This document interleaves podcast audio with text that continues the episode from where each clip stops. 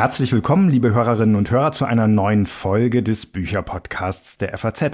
Heute soll es um einen großen Schatz in einem der wichtigsten Museen des Landes gehen und um ein Buch, das seine Geschichte erzählt.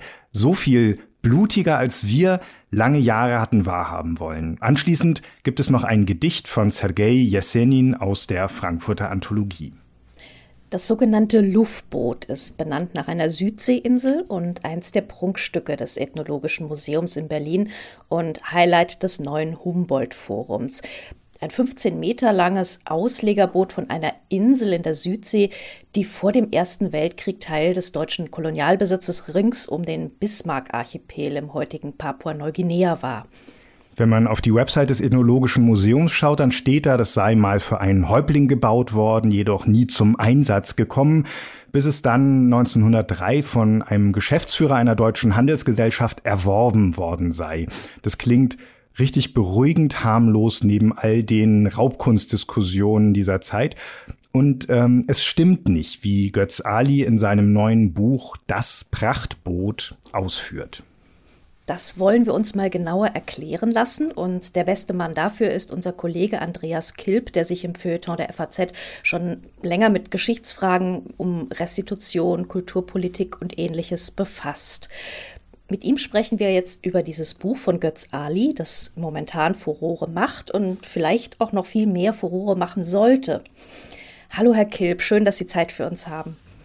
Ja, guten Tag, hallo. Welche Geschichte des Boots erzählt Götz Ali denn und äh, wie ist er dieser Geschichte überhaupt auf die Spur gekommen?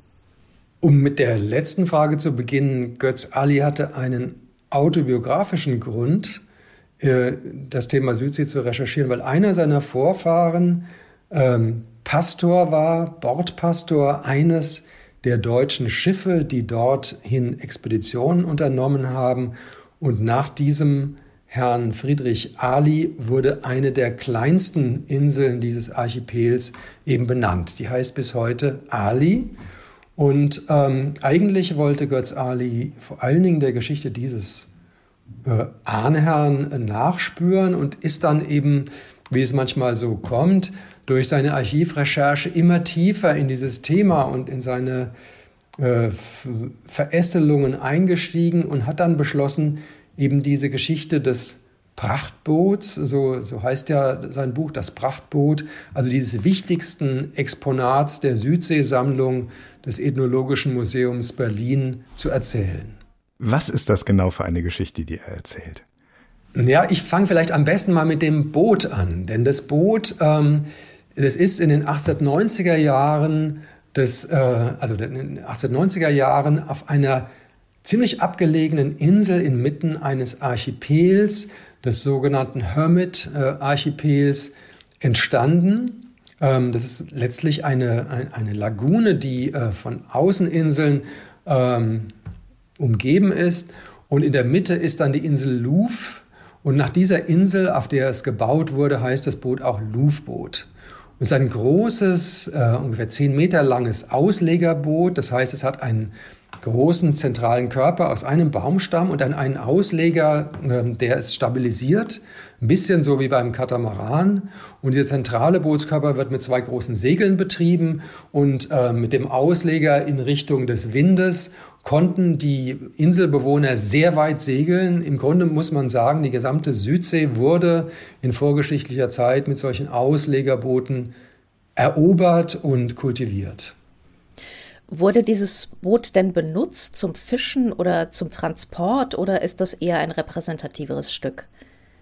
Dieses Boot, äh, was wir konkret in Berlin jetzt haben, wurde nie benutzt. Es wurde gebaut für einen äh, Häuptling auf der Insel Louvre, aber es waren angeblich, äh, das kann man heute nicht mehr überprüfen, nicht mehr genug Männer da, um es zu bemannen, um es zu Wasser zu lassen.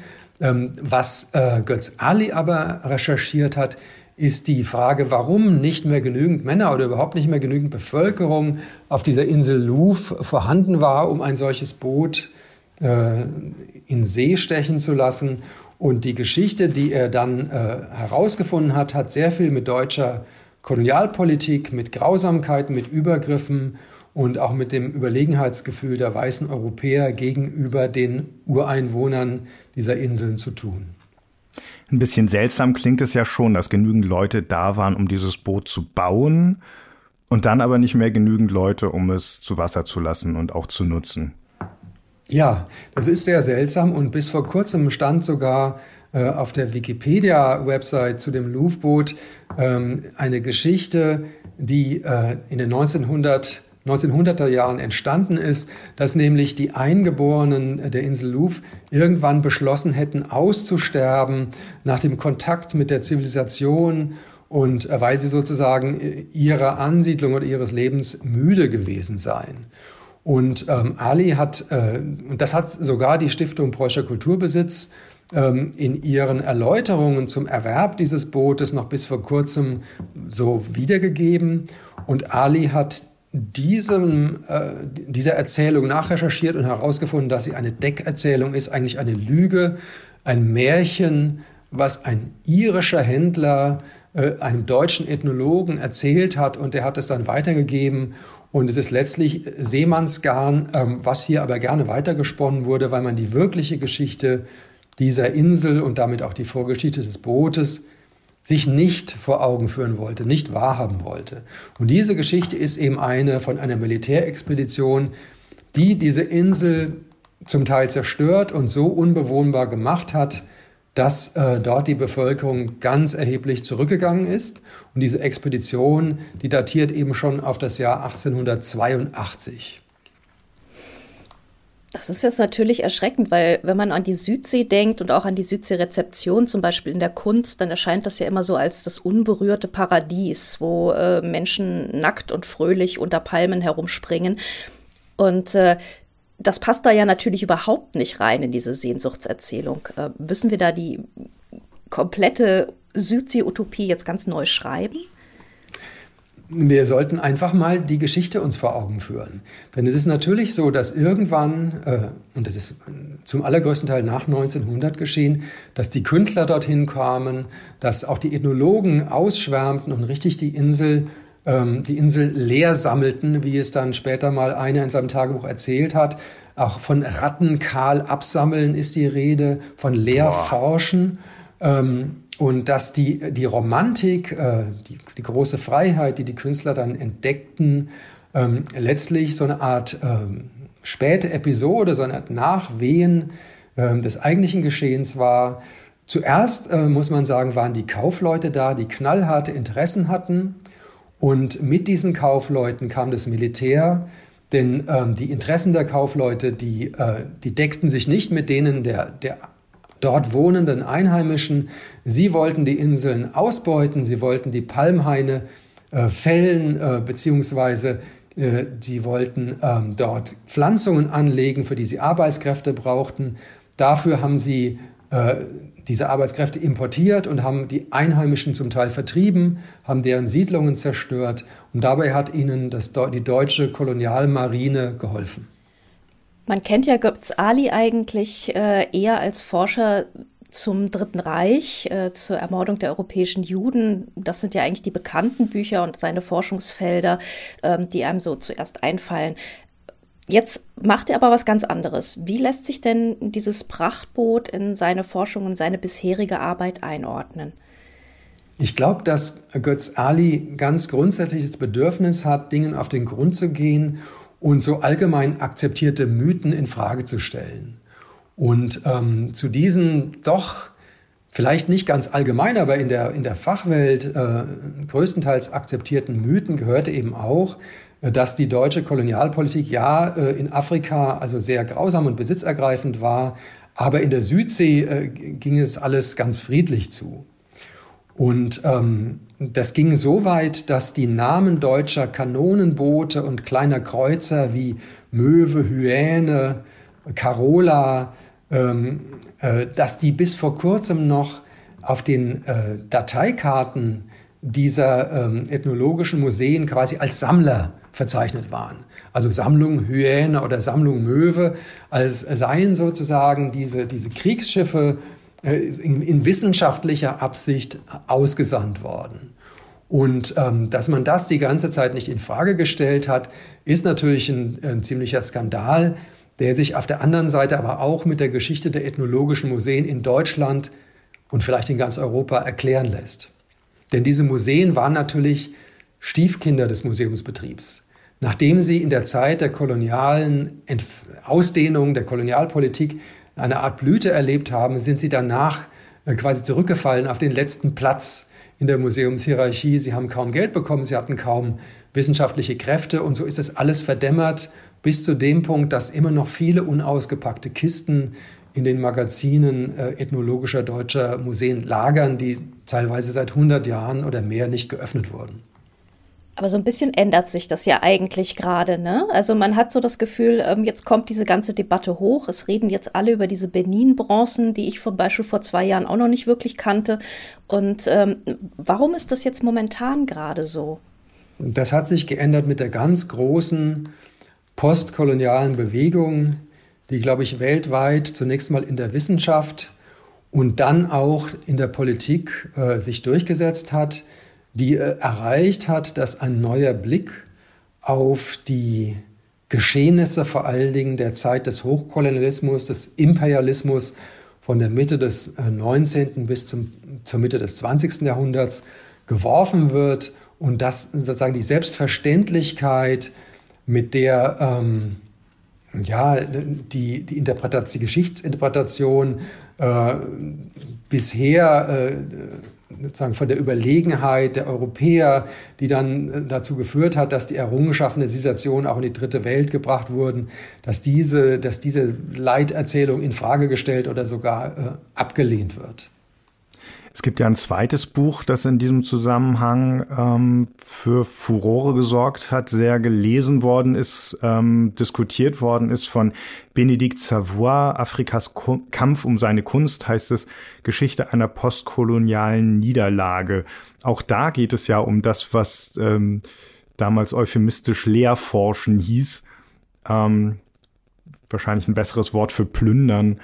Ähm, wie verhalten sich diese beiden Bücher so im Vergleich zueinander? Naja, ähm, die, äh, die Niederlage, von der ähm, Benedikt Savoy erzählt, ist ja zunächst mal das Scheitern des Staates Nigeria bei dem Versuch, seine wichtigsten und wertvollsten Kulturgüter, sprich die Benin-Bronzen, ähm, seit den 60er Jahren aus europäischen Museen zurückzubekommen.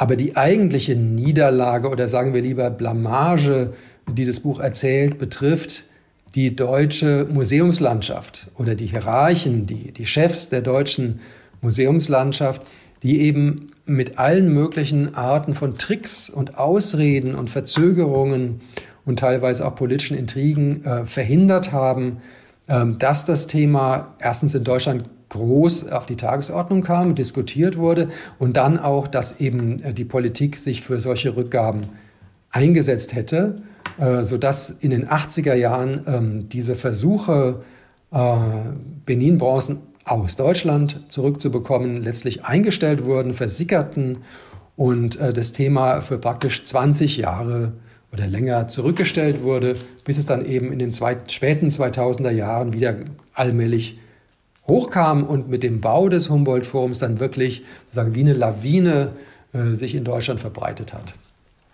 Ich bin ganz erleichtert zu hören, dass Sie von der Vergangenheit erzählen mit den Tricks und Täuschungen und dass es kein Verfahren ist, das äh, sich bis in die Gegenwart fortzusetzen scheint oder das bis in die Gegenwart nachgewiesen werden kann. Ähm, wie ist denn das, das Ethnologische Museum mit der Recherche für Götz Alis Buch umgegangen? Ist, ist er unterstützt worden, mit offenen Armen empfangen oder ähm, wissen Sie was über den Zusammenhang? Also ich habe gehört, dass da hinter den Kulissen einiges vorgegangen ist, ähm, dass auch der Eintrag ähm, oder ein bestimmter Eintrag auf der Website des Ethnologischen Museums stark verändert wurde, ähm, durch ein Interview ergänzt wurde, das dann aber nach einer Weile nicht mehr abrufbar war. Genaueres wird man wahrscheinlich erst später erfahren, aber ich, äh, ich bin fest davon überzeugt, dass dieses Buch große Wellen ausgelöst hat äh, im Ethnologischen Museum. Das ist die Notwendigkeit, die Südseesammlung gründlich zu durchforsten, zu erforschen und tatsächlich die Provenienz äh, eigentlich aller Exponate ganz ehrlich offenzulegen und die geschichtlichen Hintergründe äh, darzustellen, dass es das also erheblich befördert hat. und dass ähm, auch die Präsentation im Humboldt-Forum, die ja eine prachtvolle ist, es wurde also extra ein großer Saal im Grunde geschaffen für die Südseeboote, mhm. dass die nicht so bleiben wird, äh, wie es ursprünglich geplant war, dass also mit, zumindest mit Texttafeln ganz erheblich ähm, klargemacht werden wird, was ist die sogenannte Erwerbungsgeschichte, man kann auch sagen Raubgeschichte ähm, dieses Exponats und vieler anderer Exponate und wie wird sich das in Zukunft auf den Umgang mit ihnen auswirken. Es ist unvermeidlich, dass die Museen da der Wahrheit ins Auge schauen und ähm, nachdem jetzt ja doch Programme zur Provenienzforschung aufgelegt wurden und Geld geflossen ist, kann man es letztlich auch mit einem Mangel an Mitarbeitern oder Mitteln nicht mehr entschuldigen. Äh, was verlangt denn Götz Ali in seinem Buch, was jetzt passieren soll? Und äh, was glauben oder was finden Sie, was jetzt konkret passieren soll? Ich finde, dass Götz Ali einen sehr vernünftigen Vorschlag gemacht hat, der lautet, erstmal sollte man symbolisch äh, dieses Boot dem Staat Papua-Neuguinea, den es ja gibt und der auch ein Nationalmuseum hat, überschreiben, sollte also die Eigentümerschaft dieses Staates an dem Boot anerkennen und sollte sich ähm, de neu definieren als Treuhänder für dieses kostbare Objekt. Das heißt, ähm, auf der Basis dieses, dieser Anerkenntnis kann man dann in Verhandlungen darüber eintreten, ob dieses Boot zurückgefordert wird, ob es zurückgegeben wird, ähm, ob es eventuell äh, kopiert wird, ähm, sodass dann beide Länder äh, ein Exemplar hätten ähm, oder wie man eben damit umgeht. Dass aber ganz wichtig erstmal die, die, wie gesagt, die Anerkennung dessen ist, was eigentlich die Wahrheit ist. Ähm, so dass Papua-Neuguinea ähm, die Möglichkeit hätte, dann mitzuentscheiden oder also maßgeblich zu entscheiden, was aus dem Boot werden würde. Ja, natürlich, denn die Wahrheit ist auch, dass das Boot eben nie bezahlt wurde. Es wurde nicht gekauft. Es wurde ganz offensichtlich, jedenfalls gibt es keinen anderen, keinen Gegenbeweis, es wurde einfach weg abtransportiert von einem Angestellten äh, einer, eines deutschen Handelshauses, einer großen deutschen Firma, die auf diesen äh, Inseln ringsum äh, tätig war und in diesem ganzen Bismarck-Archipel, also der deutschen Kolonialherrschaft in, in der Südsee, sagen viele Handelsniederlassungen hatte, ähm, wurde es abtransportiert von der Isle Louf äh, in die Zentrale äh, dieser dieser Firma und, äh, und dann letztlich abverkauft nach Berlin ans Ethnologische Museum, dessen Leiter Felix von Luschan, ein sehr verdienstvoller Ethnologe, dessen, äh, ja, dessen Handeln aber jetzt auch im Zwielicht steht, ähm, der schon lange ein solches Boot haben wollte und er hat es dann für ziemlich viel Geld, 6000 äh, Goldmark, erworben und über Hamburg nach Berlin transportieren lassen. Und seither befindet es sich dort und es war ja auch schon vor dem Humboldt-Forum, als die ethnologischen Museen noch in Dahlem saßen, das Prachtstück und Staatsstück der Südseesammlungen, ähm, was letztlich jeder Besucher sich angeschaut hat, wenn er in dieses Museum ging. Das ist jetzt natürlich auch eine schwierige Aufgabenstellung für ethnologische Museen eigentlich. Ähm, also jetzt überhaupt, müssten die sich eigentlich komplett neu definieren, weil im Prinzip leben die ja davon, dass sie solche Sammlungen haben. Ich würde es mal so sagen, Sammeln ist nie ganz unschuldig. Auch, dass die Sammlungen äh, von ähm, mittelalterlicher und äh, klassischer äh, und moderner Kunst, die die Museen besitzen, äh, Stichwort Raubkunst, äh, Nazizeit, sind nicht alle und nicht vollständig sozusagen auf ganz legalem Wege entstanden oder auf moralischem Wege entstanden.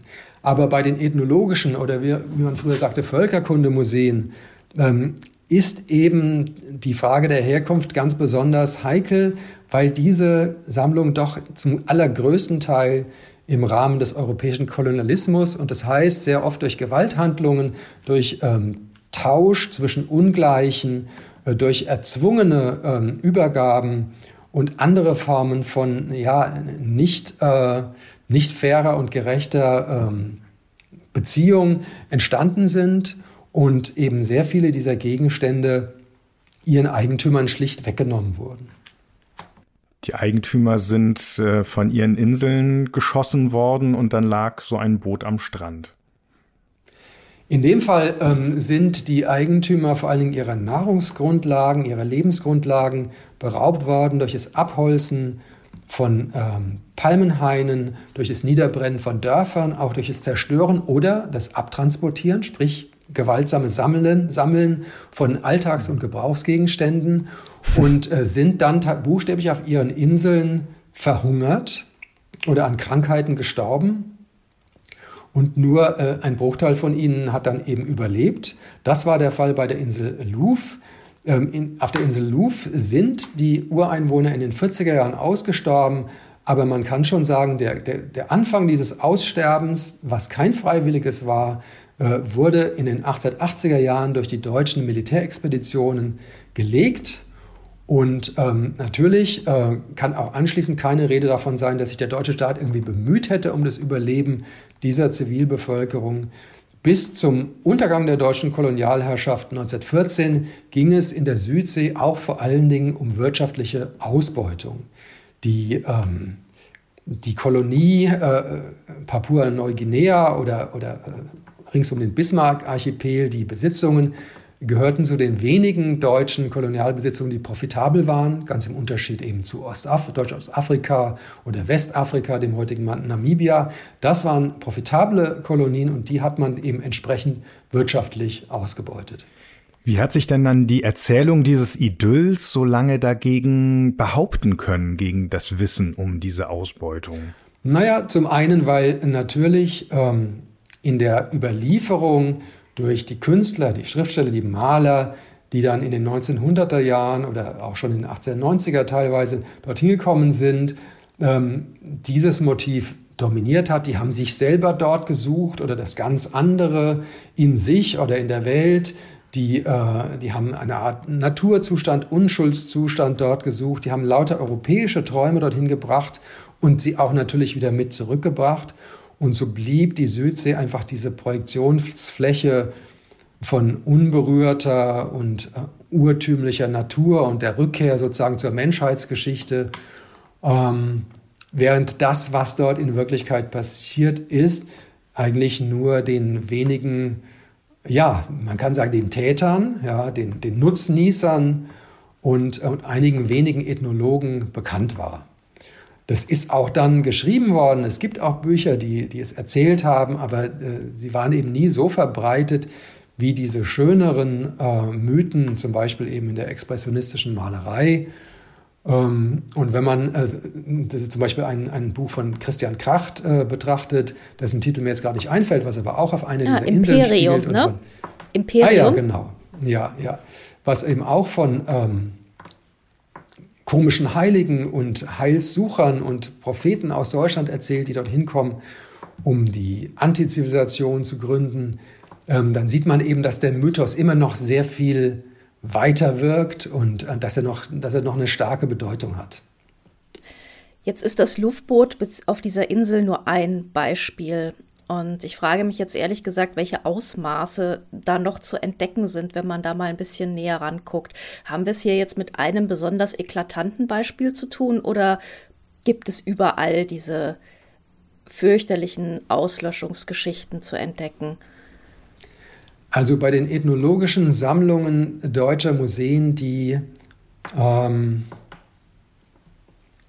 ja, die in der Zeit des Hochkolonialismus entstanden sind, kann man schon davon ausgehen, dass in, ja, in diesem Zeitraum, sagen wir mal von 1850 bis in Deutschland 1914, 16, in anderen Ländern 1950 oder 1960, dass dann 90 Prozent äh, des Sammlungsguts in irgendeiner Weise durch nicht faire und nicht gerechte Beziehungen zu, nach Europa gelangt ist. Und äh, letztlich ja, äh, eine Art von Raubgut ist. Mehr oder minder. Ja. Es gibt da Abstufungen, aber mehr oder minder Raubgut. Und wie damit umzugehen ist, das muss, äh, das muss politisch entschieden werden. Das müssen auch Museen in internationaler Kooperation in den nächsten Jahren und Jahrzehnten entscheiden. Aber dass man es erstmal feststellt, was hier historisch passiert ist und wie es passiert ist, das gehört einfach zur Ehrlichkeit dazu, ähm, die wir auch den betroffenen Ländern schulden.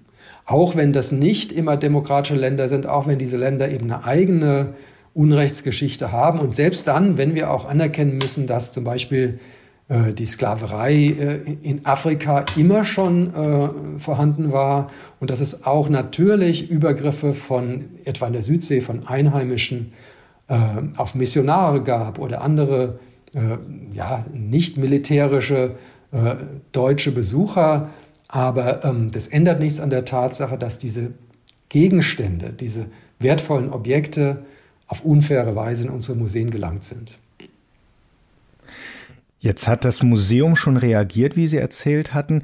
Kann man denn sonst feststellen, also es hängen ja noch mehr Institutionen in dieser Geschichte und auch in der Beschäftigung, wie Sie gerade gesagt haben, kann man schon feststellen, wer auf dieses Buch konkret reagiert, also die Kulturpolitik zum Beispiel, oder ist das Buch äh, etwa in Papua-Neuguinea selbst auch wahrgenommen worden? Davon habe ich noch nichts gehört. Ähm, da, da, werde ich versuchen, mit Götz Ali selber mal bei Gelegenheit darüber zu sprechen. Sie würde mich auch sehr interessieren.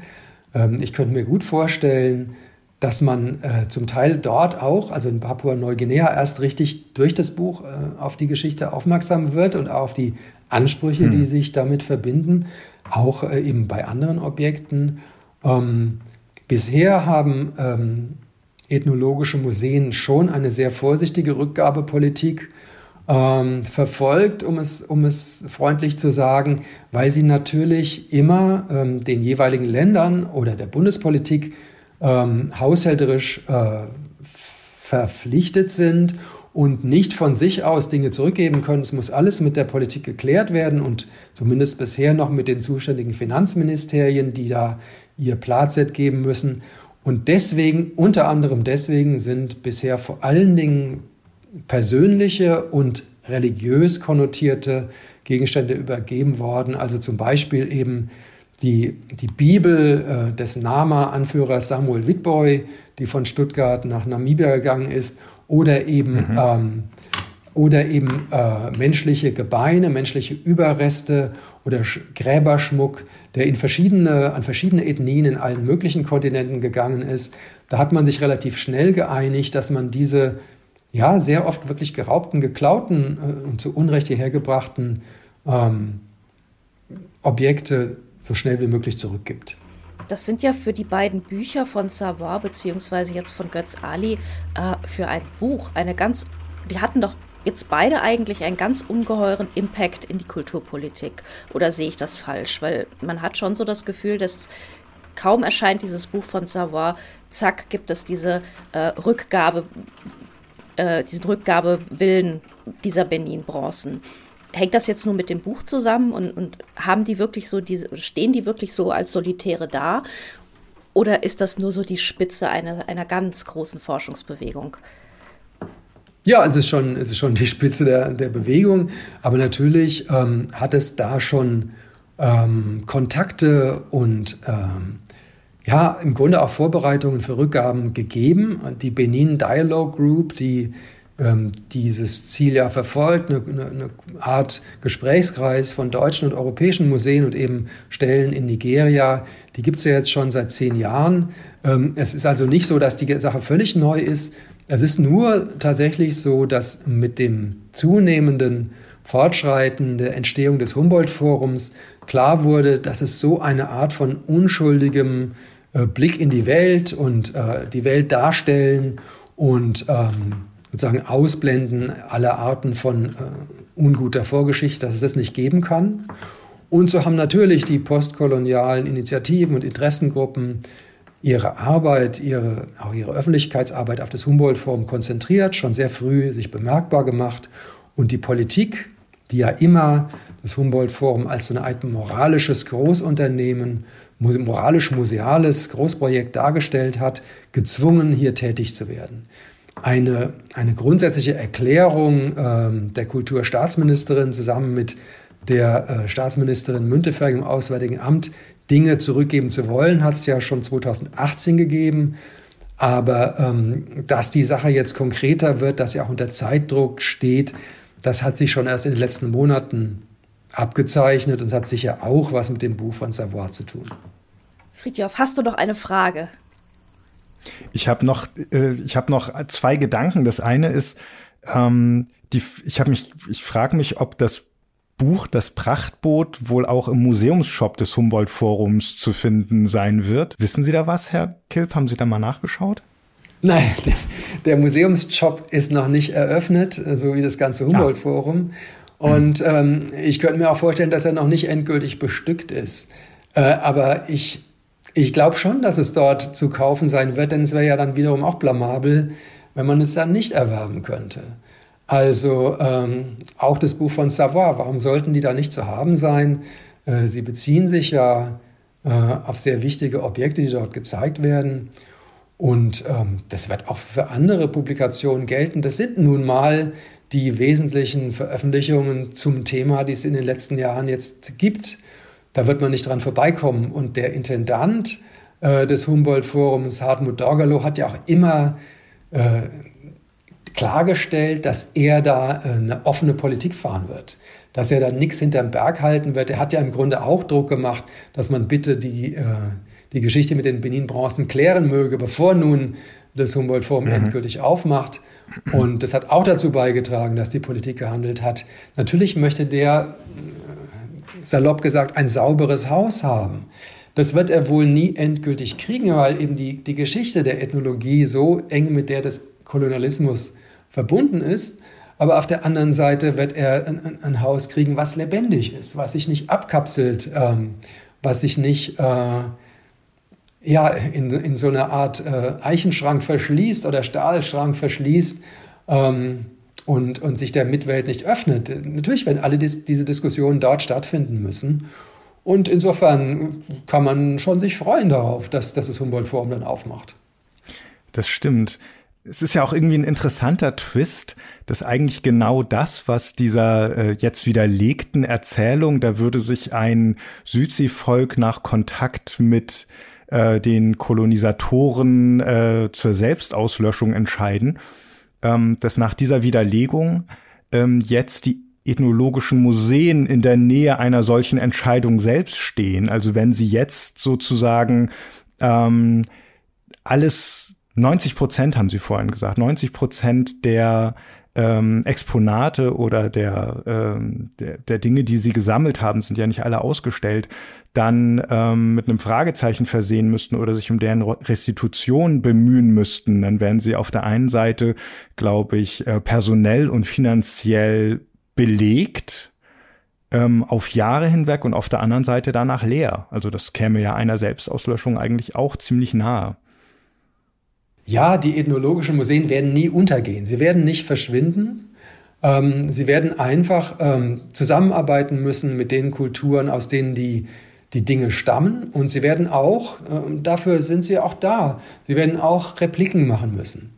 Sie werden Dinge vervielfältigen müssen. Sie werden Repliken machen müssen, sie werden Kontakte knüpfen müssen und äh, sie werden ihre Dinge strenger durchmustern müssen die, das Humboldt-Forum hatte immer dieses Projekt, äh, weltoffen zu sein, den Kontakt Deutschlands zur Welt darzustellen und fortzusetzen.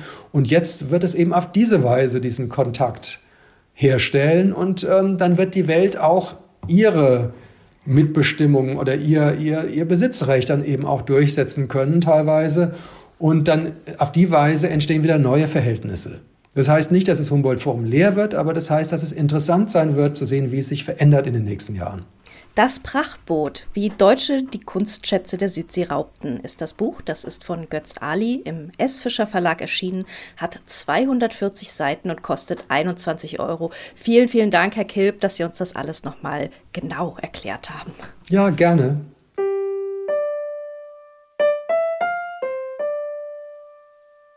Jetzt hören wir noch ein Gedicht. In meiner Heimat leb ich nicht mehr gern von Sergei Jesenin in der Übersetzung von Paul Celan. Es kommt aus der Frankfurter Anthologie, der Vorstellung und Interpretation eines Gedichts im FAZ-Feuilleton seit Urzeiten jeden Samstag und es wird vorgelesen von Thomas Huber. Was Martin Lüttke darüber schreibt, finden Sie in den Shownotes verlinkt und auf unserer Seite faz.net slash Bücher minus Podcast Bücher mit UE. Dort finden Sie auch Besprechungen der beiden Bücher, die wir im Gespräch erwähnt haben, von Götz Ali und von Benedikt Savoy zum Nachlesen. Wenn Sie uns erreichen wollen, schreiben Sie uns, wir freuen uns. Die E-Mail-Adresse ist bücher-podcast.faz.de, Bücher auch diesmal mit UE. Sie können uns natürlich auch liken und bewerten und abonnieren, überall, wo es gute Podcasts gibt und seit neuestem auch bei Instagram, da heißen wir at FAZ-Bücher mit UE. Genau. Auf Instagram erfahren Sie nämlich auch immer früher als alle anderen, was in der nächsten Folge dran ist. Bevor wir jetzt noch Thomas Huber mit dem Gedicht hören, sagen wir auf jeden Fall schon mal vielen Dank fürs Zuhören und bis, bis bald. bald. Sergei Jesenin. In meiner Heimat lebe ich nicht mehr gern. In meiner Heimat lebe ich nicht mehr gern. Buchweizen ruft aus weiten, endlos großen. Ich lass die Karte Karte sein, bin fern, ich streun, ein Dieb, umher im Heimatlosen. Tag, wie dein Licht sich lockt, so will ich gehen. Im Irgendwo will ich zur Ruhe mich setzen. Was mir bevorsteht, Freund, ich kann's schon sehen. Ich seh am Stiefelschaft dich's Messer wetzen. Die gelbe Straße vor mir läuft sie hin der Frühling, er läuft mit, das Wiesenblond, die Helle. Den Namen grub ich tief in meinen Sinn, und ihn trägt, sie jagt mich von der Schwelle. Ich weiß, mich führt's zurück zu Vaters Haus. Mein ganzer Trost, das fremde Herzen hüpfen. Ein grüner Abend kommt, ich zieh die Jacke aus, am Ärmel mich ans Fensterkreuz zu knüpfen. Die Weiden hängen grau, das Zaungeflecht steht schief, sie müssen Kummer haben. Mich ungewaschenen bettet man zurecht, die Meute bellt, sie haben mich begraben. Und oben schwimmt der Mond, er schwimmt und schwebt und lässt, wo Seen sind, seine Ruder fallen. Und Russland lebt, wie es immer schon gelebt. Am Zaun, da tanzt es. Und die Tränen rollen. Übersetzung Paul Celan